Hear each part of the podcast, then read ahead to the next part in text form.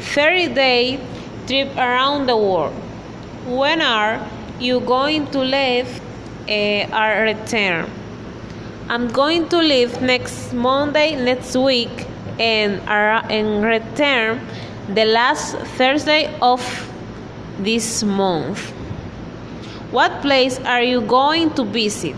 The, the place I'm going to visit in the Roman Coliseum, the Eiffel Tower, and some restaurants. How long are you going to stay in each place? Maybe I'll stay nine days in France and nine days in Paris. Who will you go with? I guess I'll with my boyfriend.